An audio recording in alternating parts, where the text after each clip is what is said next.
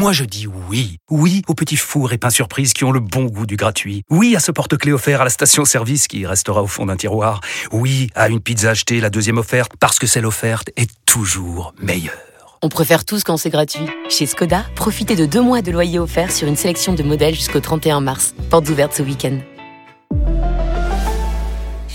Deux loyers offerts après premier loyer en LLD 37 mois sur toute la gamme Skoda, Orenia et Enya Coupé, c'est accord par Volkswagen Bank. Détails sur skoda.fr. Pensez à covoiturer. Vous écoutez RMC. RMC. 20h22h. Génération After. Nicolas Jamin. Avec Fred Armel, Julien Laurence, Paulo Breitner et Johan Crochet. hein, toujours 1-0 pour le Havre, pour Valenciennes face au Havre. Au Havre. Oh la Juve, hein, moins 10 points ce soir au classement. Mené 2-0 par Empoli. Après 27 minutes de jeu, tout va bien pour, euh, pour la Juve, mon cher euh, Johan. Euh, Le CEO du club, euh, Calvo, a dit ce soir qu'ils étaient mécontents de la décision, qu'ils Oui. allaient étudier Oui. les documents qui seront envoyés qu'ils feraient potentiellement appel. Tous les recours possibles, voilà, nous allons porter cette affaire devant la justice. Bon, alors les gars, on va réagir à tout ce qui vient d'être dit avec Fred Armel concernant Vinicius Junior et ce climat délétère qui sévit dans certaines tribunes de la Liga. Polo, tu veux réagir en premier? Est-ce que tu es concerné, toi, par ce genre de sujet? Est-ce que ça a régi déjà chez toi par rapport à l'affaire? Et est-ce que l'Allemagne euh, s'est débarrassée de ce type de problème en grande partie? Non, parce qu'en fait, c'est pas qu'ils se sont débarrassés, c'est qu'en fait, il y a différentes formes de racisme. Il y a du racisme d'époque, il y a du racisme beaucoup plus euh, sous-jacent et dont personne ne parle. Euh, vous savez que si on parle, par exemple, du club euh, du RB Leipzig, on est toujours en train de dire qu'on n'aime pas Leipzig parce que c'est un club avec un investisseur, parce que c'est RB, c'est des Autrichiens et tout ça. Sauf que tout le monde oublie, et je me réfère à un bouquin d'un sociologue allemand qui est sorti il y a quelques années, qui était assez extraordinaire. On n'a malheureusement jamais eu le temps d'en parler dans l'after période Gilbert Bribois. euh, on en a parlé en off avec lui. Ou euh, peut-être que ceux qui connaissent l'histoire de la ville de Leipzig savent qu'il y a une communauté juive très très importante historiquement et que Leipzig était l'un des centres du commerce en Europe pendant euh, des dizaines d'années. Et en fait, on s'est rendu compte, notamment en lisant ce bouquin, que dans différents stades, on se rend compte qu'on critique le club de Leipzig avec des drapeaux bien spécifiques qui rappellent une certaine période allemande contre Leipzig et on n'arrive pas trop à comprendre parce qu'on dit c'est Leipzig. Donc si tu veux, c'est entre guillemets un racisme un petit peu plus subtil. Euh, je mets ça entre guillemets, évidemment. C'est qu'on s'attaque à une communauté bien particulière parce que cette ville représente la communauté juive. Il y a euh, un racisme évident lorsque tu vois l'extrême droite allemande qui, par exemple, lorsque la Nationalmannschaft s'est fait éliminer euh, à l'Euro 2016 par les Français, dirait ça serait bien la prochaine fois qu'on ait des Allemands sur le terrain. Donc tu vois qu'il y a toutes, euh, que tu, tu vois très bien ce que ça veut dire, c'est que toutes les personnes de couleur, et encore une fois, j'aime pas du tout cette expression, sont pointées du doigt. Il y a eu des cas particuliers, euh, Jérôme Boateng qui a été aussi attaqué par l'extrême droite, etc., par son comportement.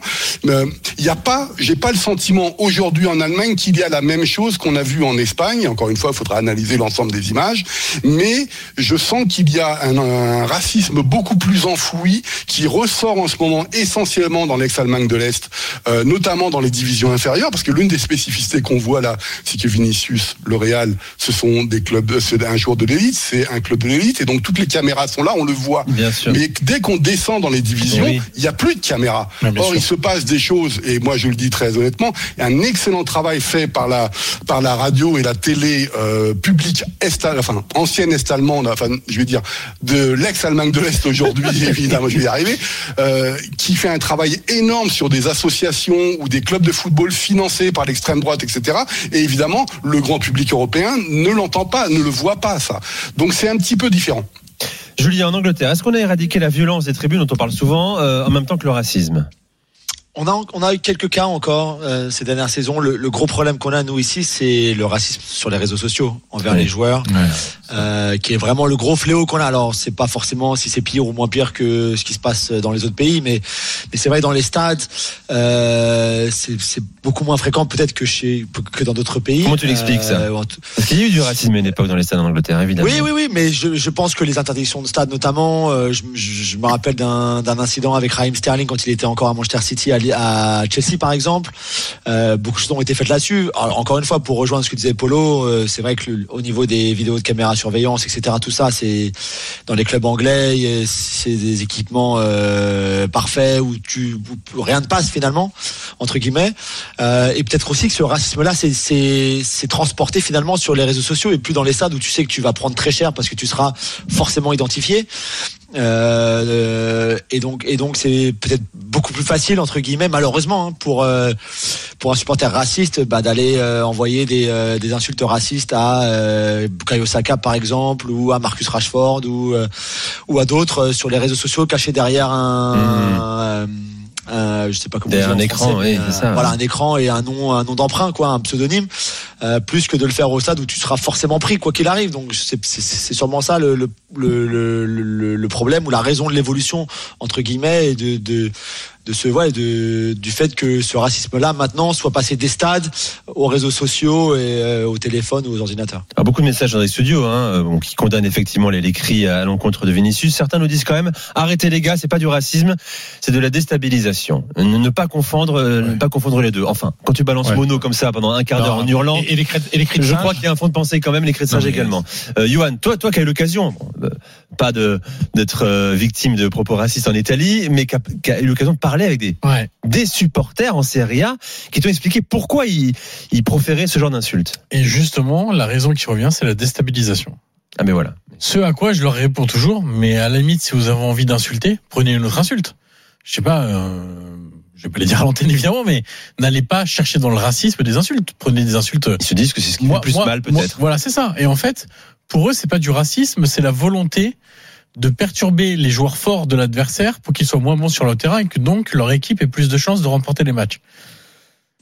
C'est très difficile en fait de faire comprendre à ces gens-là que ce qu'ils disent est raciste, qu'il ne faut pas le dire. Euh, moi, je pense que c'est vain, Euh, parce qu'en plus dans le lot dont je vous parle, il y a des gens qui sont éduqués. Euh, Et, et qui se lâchent parce qu'ils sont dans la foule, c'est ça? Je sais même pas si c'est simplement. euh, certains bien, se montrer et même se publier des vidéos sur les réseaux derrière. ça. Et hum, non, en Italie, on a évidemment, malheureusement, euh, toutes les semaines quasiment à l'actualité, euh, ce genre de ce genre de gros problème. Euh, on a parlé de Vlaovic. Nous, le, le racisme euh, est étalé sur beaucoup de nationalités en, en Italie, sur les, les les personnes de, de, de, de couleur entre guillemets. Lukaku récemment, encore une fois. est, est pas très belle. Sur les gens des pays de l'Est, sur euh, même intra euh, national entre Ouais. le nord et le sud. Euh, nous en Italie, on a ça aussi. Euh, Il y a évidemment des une recrudescence. moi, je pense que je pense que c'est jamais vraiment parti. Je suis alors qui a peut-être un petit effet Covid, ok. Moi, je pense que c'est c'était toujours là en fait. Euh, et que C'est en sommeil, oui. Ouais, c'est en sommeil parce que moi j'ai plein d'exemples de choses qui ont été faites avant le Covid, de, de, de cris racistes à des, à des joueurs, etc. Donc euh, je sais pas si le Covid a accéléré les choses. Je, je crois simplement que euh, euh, on est face à une solution quasiment euh, insoluble. Mais oui, c'est pour ça qu'il faut pas le traiter par l'émotion. Traité par la sanction. euh, mais c'est pas que par la sanction, il faut le traiter. Par Moi, je, je- je ne vois pas, je ne vois pas comment on peut éradiquer. Et quand je fais une blague là, enfin, c'est pas une blague. C'est au passage, on n'a jamais demandé aux singes ce qu'ils pensent d'être comparé à un être humain. tu vois, c'est c'est euh, le, le- Moi, j'aimerais bien être réincarné en orang-outan, par exemple. Tu vois, ça me On pas pas. loin quand même. Hein. Ouais, je suis pas Ah, loin, tu vois, je vois. Moi, je- ça me va très bien. Mais le, le- donc, je suis avec quelqu'un qui me traiterait de singe, moi. Par exemple, et je suis blanc. Peut-être que le- les, personnes qui sont entre guillemets de couleur ont une autre version parce qu'on les a pendant des siècles assimilées systématiquement à ça, ont une autre version. Mais moi, ça me fait entre guillemets rigoler. Et j'ai j'ai le, le, le, le sentiment, et c'est comme Stéphane Fender qui toutes les insultes qu'il a reçues, qui n'étaient pas des insultes racistes, lui quand il jouait, a toujours dit que lui ça le rendait plus fort sur le terrain lorsqu'on l'insultait. Et lui, il appelait à ce qu'on l'insulte. Donc c'est, c'est- je veux dire, euh, moi je suis comme Johan. La, la, la solution ultime euh, qu'on résoudra le problème, je crois que non. Elle est, c'est, je sais pas où il y a une pas. solution à ce niveau-là. Alors, Mais En tout cas, euh, euh, excusez-moi, il ne faut pas chercher à expliquer les raisons pour lesquelles on entend ce genre de cris. Que ce soit de la déstabilisation ou du racisme, peu Oui, importe. Peu importe, c'est le, résultat. c'est condamnable, c'est le résultat, et- et surtout, ça touche des gens, ça touche des Bah, hommes, et en l'occurrence des footballeurs. Moi, vous voyez point les barre, yeux, on voyait les yeux de Vinicius qui est un gamin de 22 ans quand même. Enfin, vous gosse, imaginez, que- vous vous souvenez quand on avait 22 ans? Enfin, je veux dire, c'est des fois on se prend des, on, on est affecté par des insultes sur des réseaux sociaux. Vous imaginez quand vous avez un stade qui est comme ça contre vous J'ai- J'aimerais répondre à une question que beaucoup de gens euh, ont posée ces dernières heures et, et que beaucoup de gens ont- m'ont posée sur Comment Instagram. réagir sur le terrain, tu veux dire Non, sur Instagram et sur, euh, sur, sur Twitter. Est-ce que l'Espagne est raciste? Parce que la question, elle est là. Je, je vais essayer d'expliquer en quelques secondes. Moi, j'ai passé 30 ans de ma vie dans ce pays. Je connais extrêmement bien l'espagnol. Euh, Les Espagnols, je, je, je- l'espagnol est en moi comme le français. Enfin, je veux dire, j'ai, j'ai même presque cette double culture. Non, l'Espagne, pour moi, n'est pas un pays intrinsèquement raciste. Qu'il y ait du racisme et des racistes en Espagne, sans aucun doute, comme dans plein, de pays. Je pense que l'Espagne est un, pays où, le racisme social est beaucoup plus important que le racisme contre euh, la couleur de peau ou des étrangers. Vous voyez, enfin, je, pense que c'est un, mal beaucoup plus, plus, plus, plus. Le classisme est plus fort que, le racisme. Il faut pas oublier que l'Espagne est un pays qui est passé d'être un pays d'émigration, c'est-à-dire de, des Espagnols qui partaient vivre à l'étranger et qui ont souff- souffert du racisme en Allemagne et en France, par exemple, parce que c'est les deux plus grosses destinations, un pays d'immigration, parce que l'Espagne est devenue plus riche et a accueilli des, des, des, des étrangers, etc. Donc, oui, il y a euh, un, un vieux racisme un peu, euh, un peu euh, bébête, quoi. appelle un. Bébête. ouais, c'est c'est ça. Tiens, un vieux racisme bébête où on se rend C'est ça, ouais. Tu vois, enfin, c'est un- des gens euh, là pas forcément très éduqués euh, qui se rendent pas compte quoi de, de ce qu'ils sont en train de dire quoi.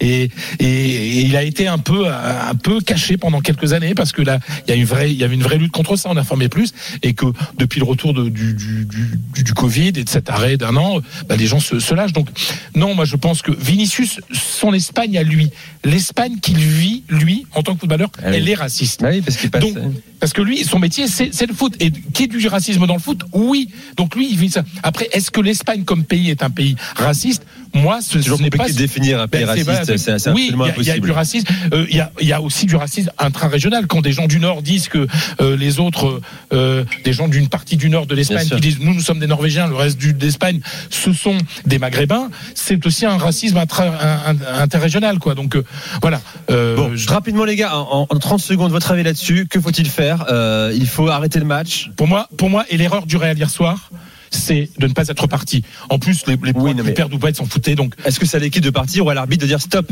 Moi, Euh, je pense que, moi, je pense que l'arbitre doit arrêter complètement le match. C'est-à-dire que c'est fini. J'aurais tendance à dire la même chose, mais euh, Avec sanction derrière, hein, ouais, c'est ce que rappelle Infantino, à quoi ça 3 points perdus, tout ça. quoi. Derrière, quoi. Oui. Combien de matchs on arrête par saison À quoi ça ressemble derrière, etc. C'est Bah, un moment, peut-être qu'on là. une saison. Est-ce qu'on est qu'on doit punir tous les supporters dans un stade parce qu'il y a euh, 100, 200, 500, 1000, 2000, 3000 crétins? Mais peut-être qu'à un moment, ils s'arrêteront. Julien, ton avis là-dessus? Moi, je pense qu'il aurait fallu. voir- Après, c'est plus facile à dire. Hein. Je sais Oui, pas, moi, je sûr. suis pas dans la tête de Karim Benzema, de Carlo Ancelotti dans un, dans, voilà, dans, quand ça, quand ça se passe. Euh, mais ouais, j'aurais, j'aurais dit, allez, on rentre tous au vestiaire, euh, on rentre à Madrid tout de suite et, Hmm. et voilà. Polo? Excusez-moi de faire mon sale gauchiste. Euh, le, le racisme est un sous-genre de la de la question sociale. Donc moi, je préfère toujours m'occuper de la question sociale. Je suis pas dans l'émotion sur ces sur Mhm. ces questions-là. Euh, quand j'avais 20 ans, je me tapais avec. euh, quand j'étais étudiant, j'allais me taper euh, avec euh, des mecs, ce qu'on appelait le FNA à l'époque, etc., qui étaient encore jeunes et pas encore avec les scores qu'ils faisaient maintenant. Euh, lorsque j'étais en Allemagne, j'ai été victime de discrimination en tant que Français, etc. Et moi, la préoccupation qui, politique qui m'intéresse, c'est d'améliorer le sort des groupes les moins défavorisés, les moins favorisés, pardon. Et c'est, de mon point de vue, Mhm. comme ça qu'on fait évoluer une société. Mettre systématiquement le racisme en avant est pour moi une formidable erreur, et notamment de la gauche qui se dit gauche depuis 40 ans. Voilà les gars, on a fait le tour. hein. Euh, merci euh, de votre collaboration euh, aux quatre drôles de dames, bien sûr, pour ce sujet sensible, s'il en est, qu'on évoquera peut-être encore malheureusement dans les prochaines semaines, les prochaines années. Dans un instant, un invité sera avec nous. Tiens, ancien entraîneur euh, du, euh, du Real, adjoint du Real Madrid, adjoint de Zidane, David Bettoni sera avec nous. Mais d'abord la minute, la troisième de la soirée. Elle est pour Johan Crochet. On envoie la musique, Toto. È la sera dei miracoli, fai attenzione. Qualcuno nei vicoli di Roma, con la bocca fa pezzi una canzone. Lucia Dalla, la Serra des Miracoli, ce qu'on a longtemps espéré pour la Cremonese. Voilà, qu'il y aurait un miracle chaque soir pour que la Cremonaise s'en sorte. Mais malheureusement, la Cremonaise est reléguée en série B. Ce qui s'est passé avec la Cremonaise cette saison, je trouve que c'est un parfait exemple de la difficulté des clubs de série B à construire un modèle économique viable qui leur permet de, faire cette transition entre série B et série A et de rester quelques années en série A. Euh, encore plus quand les clubs sont pas structurés pour, euh, parce que si ça avait été par exemple un Palerme aujourd'hui ou le Genoa qui va remonter, ça c'est des clubs qui sont structurés, prêts. Mais la Cremonese c'est arrivé parce qu'ils ont fait une superbe saison l'année dernière. Mais quand tu fais venir beaucoup de jeunes joueurs des grands clubs en prêt et que l'année d'ap- l'année d'après ils sont pas là, c'est compliqué. Il faut tout reconstruire, il faut reconstruire toute une équipe. Il y a pas loin de 20 arrivés cet été à la Cremonese. faut faire avec ça, euh, avec deux trois mecs qui étaient là euh, lors de la saison en série B. Créer un groupe, c'est pas évident. Quand vous parlez aux entraîneurs, c'est sans doute le truc le plus difficile. Avant même de parler de tactique, etc., c'est de créer un esprit de groupe et avec beaucoup de nationalités, beaucoup de regards différents, etc. Et malheureusement, à la Cremonese, on a longtemps espéré qu'il y aurait des, des nuits euh, magiques, des nuits euh, avec beaucoup de miracles. Mais c'était trop juste. Je veux dire, on est euh, sur une équipe qui, euh, pour euh, reprendre les expected goals, mes fameux expected goals, euh, quand on prend les quatre grands championnats européens plus la Ligue 1, euh, bah, ils ont la quatrième pire, le quatrième pire total d'expected goals. Voilà, c'est absolument cela. catastrophique. Merci Johan. Le direct rapidement, très rapidement, Christophe. Le Havre Valenciennes. Et il reste 30 secondes à jouer ici dans le temps réglementaire de cette première période. Et Valenciennes tient bon pour l'instant. Les Valenciennois qui créent la surprise en menant toujours ici au Havre sur le score d'un but à zéro. Le but signé Gerbic en tout début de match. Notre invité David Bettoni dans un instant avec les drôles dames sur RMC. À tout de suite.